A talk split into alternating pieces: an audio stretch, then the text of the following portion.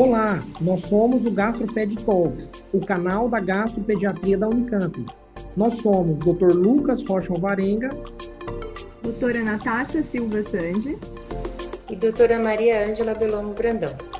O GastroPed Talks é um canal sobre gastroenterologia, patologia e nutrição pediátricas, com foco em profissionais de saúde, em que vamos discutir temas e evidências atuais com base em guidelines, artigos científicos e entrevistaremos profissionais de destaque na área. Nosso tema de hoje, então, é colite ulcerativa grave, refratária. Bom, esse artigo que a gente vai, vai discutir é um artigo original, publicado em 2017, que é o enema de, de mesalazina para indução de remissão nos casos refratários de mesalazina oral e é um estudo prospectivo pediátrico. Foi publicado na, no Journal of Crohn's and Colitis 2017, que é uma revista de alto fator de impacto, tem grandes publicações relacionadas à, à doença inflamatória intestinal. Bom, a classificação de Paris divide uh, a doença inflamatória intestinal e a retocolite ulcerativa em proctite e colite esquerda, colite extensa e pancolite, esses últimos acometimentos muito mais comuns nas crianças do que nos adultos.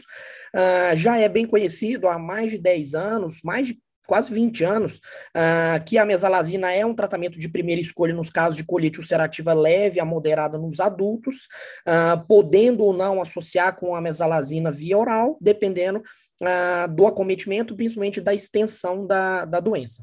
Nas crianças, essa extrapolação ainda não é tão bem definida, mas já se sabe há um tempo que dá para se fazer essa, essa, essa, essa extrapolação. Muito do conhecimento que a gente tem vem dessa extrapolação, porque, na, na verdade, o comprometimento das crianças é muito mais intenso, muito mais extenso e grave do que nos adultos, então talvez essa extrapolação fique um pouco enviesada, mas, por outro lado, 60% das crianças que começam a atividade, começam o tratamento com mesalazina via oral acabam uh, evoluindo mal e precisando de corticosteroides em, em, um ano de evolução. Então, talvez a mesalazina tópica seria uma forma de retardar essa progressão ou evitar o uso de corticoide. Então, uh, o grupo tentou ou, ou, quis, com esse trabalho, avaliar a efetividade aqui a curto prazo da mesalazina, da mesalazina tópica na falha da remissão com altas doses de mesalazina via oral.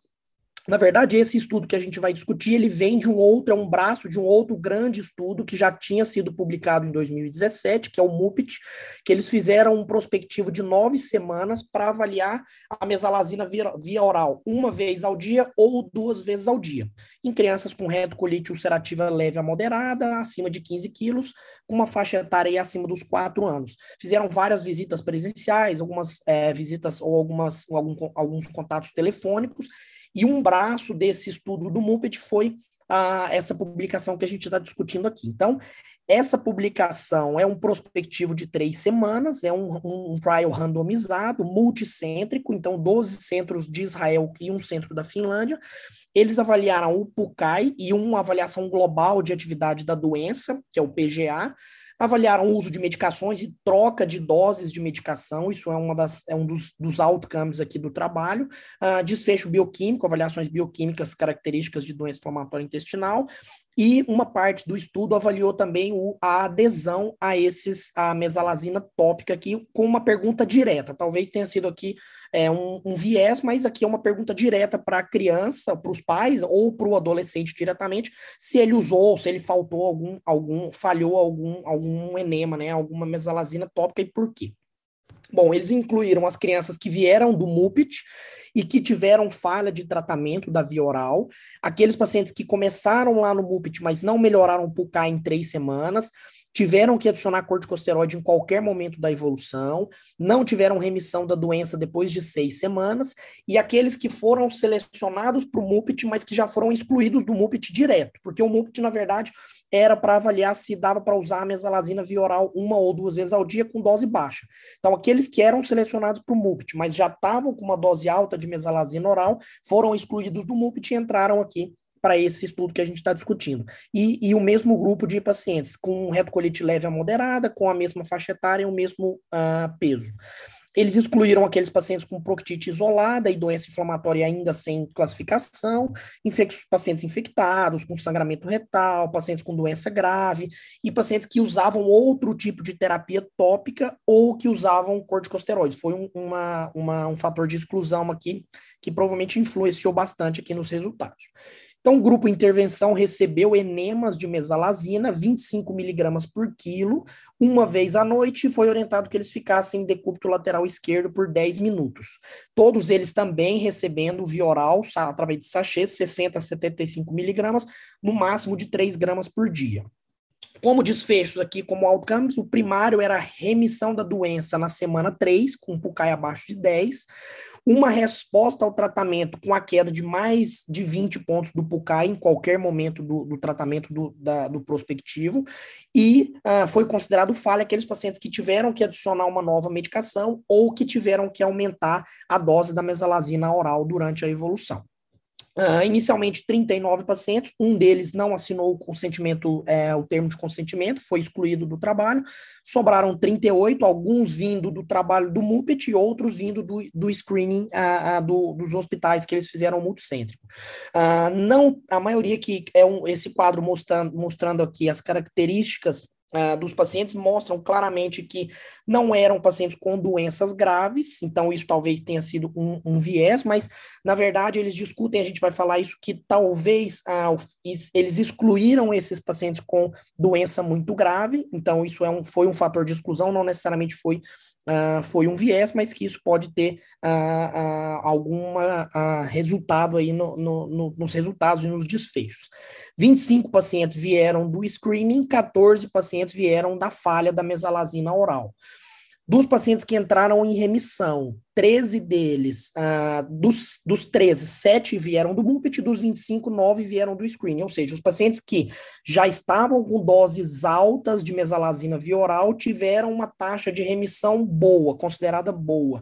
Uh, ao contrário daqueles que já entraram direto com a mesalazina tópica, não ainda, ainda tendo uma falha da mesalazina via oral. Dos 38 pacientes, 16 entraram em remissão na semana 3, que era o desfecho o primário que, que eles avaliaram, sendo que oito deles já entraram em remissão na primeira semana. 27 dos 38 pacientes responderam ao tratamento ao longo da avaliação que eles fizeram, uh, e oito pacientes acabaram piorando e entrando com corticoide, inclusive três deles com uma piora grave, precisando de internação e, é, e corticosteroide endovenoso. Uh, eles conseguiram avaliar a adesão em 29 pacientes durante essas três semanas de tratamento, uh, e desses 29, eles conseguiram uh, uma boa resposta em 23, e dos 23, 20 responderam sim para aquelas perguntas de adesão. Foi a única pergunta que eles fizeram. 11 pacientes desenvolveram efeitos colaterais, sendo que três deles desenvolveram efeitos colaterais graves, com piora da doença e às vezes a necessidade de internação hospitalar, mas nenhum deles parou o tratamento, só aquele paciente que não aceitou o termo de consentimento. Alguns deles, mesmo não aderindo bem aos enemas, não suspenderam o tratamento por conta ah, dos efeitos colaterais do enema de, de mesalazina. Bom, então, eles concluem que a mesalazina tópica, o enema de mesalazina aqui, teve uma capacidade razoável, a boa, de induzir a remissão naqueles pacientes que tiveram falha na indução de remissão com a mesalazina via oral. Eles avaliaram a remissão clínica apenas, com avaliação do PUCAI. Então, 42% deles tiveram uma, uma resposta boa na retocolite leve a moderada e 44% na retocolite extensa e pancolite, que vem lá do estudo do MUPIT. Não foi o foco desse estudo uh, que a gente está discutindo aqui. Uh, no MUPIT, que eles avaliaram a mesalazina via oral uma ou duas vezes ao dia, ela foi capaz de induzir remissão em 35%. Então, talvez a mesalazina tópica aqui tenha tido uma resposta resposta para induzir a remissão um pouco melhor do que a mesalazina vioral isolada. Uh, o ECO discute que a mesalazina tópica é capaz, sim, de induzir remissão e de poupar esses pacientes do corticosteroide ao longo do primeiro ano, principalmente, principalmente aqueles que já foram refratários à mesalazina via oral. A dose de 25 miligramas por quilo é uma dose de consenso de experts, não ainda está bem definida nos guidelines, mas é uma, um consenso dos especialistas, uh, e principalmente a principal indicação aqui para aquelas doenças restritas ao, ao reto, uma proctite de leve a moderada. Uh, os enemas com mesalazina e com outros corticosteroides tópicos mostram uma capacidade de remissão na colite esquerda também, não só na proctite, e que na proctite isoladamente a mesalazina teria uma resposta melhor do que o enema de hidrocortisona, e que ela é melhor também do que só o placebo para eh, induzir a, a, a remissão e para manter o paciente livre da doença, e que a beclometasona é um dos corticosteroides tópicos que estão sendo estudados, mas que eles ele tem o potencial de ser tão eficaz quanto a mesalazina, mas que ainda carece de, de maior avaliação. Bom, na verdade, eles discutem bastante sobre o, esse, esse trial europeu, que vem do conhecimento dos adultos, já foi publicado há, há, bastante tempo, uh, em que eles fizeram mais ou menos uh, o que a gente está discutindo aqui. Eles pegaram 127 é, pacientes com retocolite leve a moderada, adultos, e avaliaram a mesalazina 1 grama com placebo versus placebo, e todos eles utilizando a mesalazina via oral 2 gramas duas vezes ao dia. E aqui, claro, eles avaliaram remissão clínica e endoscópica. E aqui eles viram com uma boa significância estatística que o uso da mesalazina tópica foi bem melhor para induzir a remissão já na quarta semana do que só a mesalazina via oral. Então, esse conhecimento que uh, o MUPET trouxe foi baseado nesse trial aqui feito dos adultos em 2005, mas aqui eles avaliaram a remissão endoscópica também. Então, no nosso trabalho, uma remissão de 42%.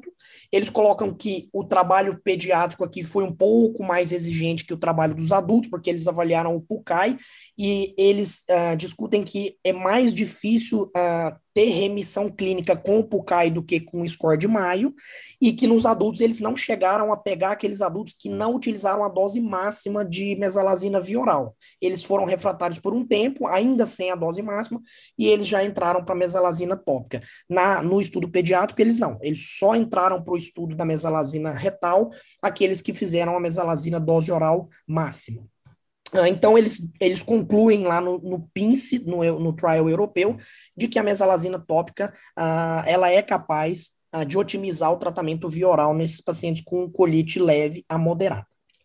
Bom, eles discutem também que há limitações, eles falam que não houve um grupo controle nesse estudo que a gente está discutindo, mas como eles colocam que eles já pegaram pacientes vindo de um outro trabalho, ou seja, já eram pacientes refratários à terapia oral de outro trabalho, ou seja, teoricamente pacientes mais graves, eles discutem que a, o grupo controle aqui talvez não alteraria o efeito placebo. Então, eles discutem é, isso aí.